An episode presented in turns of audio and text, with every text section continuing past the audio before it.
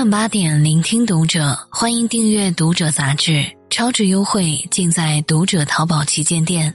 大家好，我是主播伟伟，在郑州向您问好。今晚要和你分享的文章名字叫做《看了黄磊女儿的最新热搜，我才懂那个放弃五十万年薪的大学生》。黄磊的女儿多多又上热搜了。原因是他在社交平台上分享了一段自己用来竞选电影社社长的视频。视频中的黄多多操着一口流利的英文，模仿着《阿甘正传》《教父》等电影的桥段，逻辑清晰，十分有条理地阐述着自己竞选的原因和相应的能力。值得一提的是，整个视频的拍摄、导演、剪辑都是多多自己完成的，他的才能简直让人惊叹。不少网友都说：“什么叫别人家的孩子？”这就是了。的确，不得不承认，十六岁的多多在很多方面俨然是碾压同龄人的存在。七岁写英文剧本，八岁翻译英文小说，十岁给动画电影配音，十三岁时搭档吕思清的儿子在国际钢琴比赛里面斩获五个一等奖。十几岁的人生经历，比我们这二三十年加起来的都要丰富。让很多人，尤其是家长们叹为观止。有女如此，别无所求。看看多多，再看看自己那个不争气的孩子，真是人比人气死人。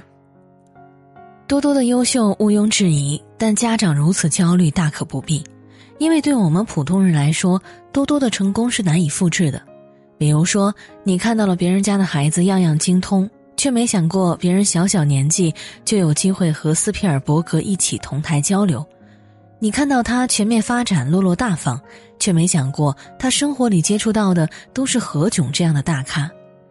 用享有充足教育资源的孩子的优秀来对比那些普通小孩的平凡，我所看到的不是激励，而是不公。黄多多的刷屏让我不由自主的想到一个人：新晋顶流谷爱凌。前段时间，谷爱凌刷爆了整个互联网。斯坦福出身，世界冠军，上亿身家，时尚新秀，人人感叹她拿的到底是什么爽文女主的剧本。然而，却没有人深究，要成为谷爱凌，到底要付出什么。谷爱凌的妈妈谷燕坦言，培养一个谷爱凌至少花费了三百万美元。谷爱凌从小在美国湾区私立学校读书，一年学费保守估计就要五万刀。每年假期，他还要飞回中国参加各种辅导班，费用也超过上万美元。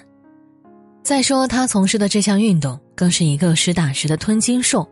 专业滑雪教练一对一训练，一次课时至少要一百五十美元，一周下来就是几千刀。一个雪季四个月就是好几万，再加上场地费、装备费、伤后治疗费等各种费用。单单是滑雪一项，古燕就至少要为谷爱凌支付三十万美元的费用。我并不否认黄多多和谷爱凌的努力和优秀，他们确实付出了旁人难以想象的刻苦与自律。只是我们也不该忽视，优秀背后也需要金钱的铺路。你不得不承认，相比富裕家庭长大的孩子，成功的几率就是要比普通孩子更大一点。你期待孩子成为世界冠军。但一年几十万的培训费用就是第一道坎儿。条条大路通罗马，但有人就生在罗马，还比我们努力，这就是残酷的现实。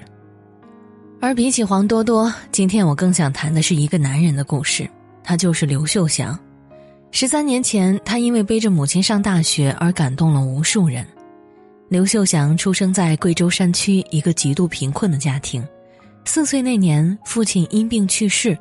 伤心过度的母亲因此患上了精神病，家庭的重担一下子压在了姐弟三人身上。哥哥姐姐受不了这样穷苦的日子，相继选择了离家出走，全家就只剩下了刘秀祥和母亲相依为命。那时他刚刚才上小学，于是为了治好母亲的病，为了维持两人的生活，他只能一边捡废品一边读书。没几年，他就考进了县城，没钱租房子，他带着妈妈睡过山洞，睡过猪圈，一睡就是好多年。在这样艰难的环境下，刘秀祥的成绩却一直不错，他一刻都不敢松懈，始终提醒自己，只有考上大学才能改变命运。最后他如愿考上了山东临沂师范学院，成为了一名大学生。然而，故事到这里还没有结束。上大学后，有媒体报道了刘秀祥的故事，一家企业备受感动，为其开出了五十万的年薪，但被刘秀祥婉拒了。因为他发现山区的那些孩子和家长似乎并不知道读书有多么重要，于是大学毕业后，他选择回到农村做一名教师。曾经他并不愿意提及发生在自己身上的那些苦难。大学的时候，有报纸刊登了他的故事，因为怕大家同情他，他拿着全部积蓄将所有报纸买下。而如今，为了孩子们能够上学，他骑着一辆小摩托车，不厌其烦的一遍遍说着自己的故事，去劝告那些失学的孩子。他从不觉得自己辛苦，他说：“我就是要给孩子们一个希望，无论你出生在哪里，都应该有更好的未来。努力读书真的能改变一个人的命运，我就是最好的例子。”他放下面子，放下荣耀，放下月薪上万的机会。只不过就是为了告诉那些因为贫苦而对人生失去信心的孩子，就算某些人的起点是有些人终其一生也无法企及的终点，但读书给了你一个绝地反击的机会。上天给了每个人不同的起跑线，却给了我们同样的能够奋起直追的双腿。我为什么要写刘秀祥的故事？是因为我发现，每每谈起富人家庭和普通家庭的差距，便有人对穷人的努力嗤之以鼻。既然无法跨越阶级之间的鸿沟，那读书还有什么意义？不是这样的。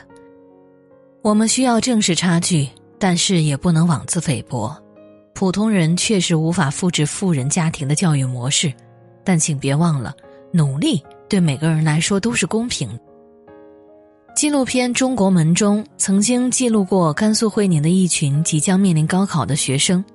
会宁是一座常年被贫困所困扰的偏远小城，这里风沙灾害不断，土地贫瘠，大多数家庭的收入都微薄到勉强维持生存。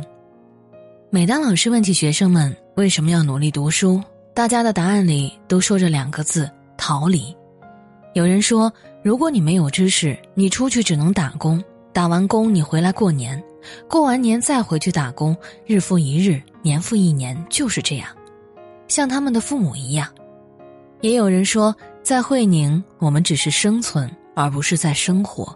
我们每个人都很平凡，平凡到微不足道，但是我们可以努力学习，利用知识来创造自己的不平凡。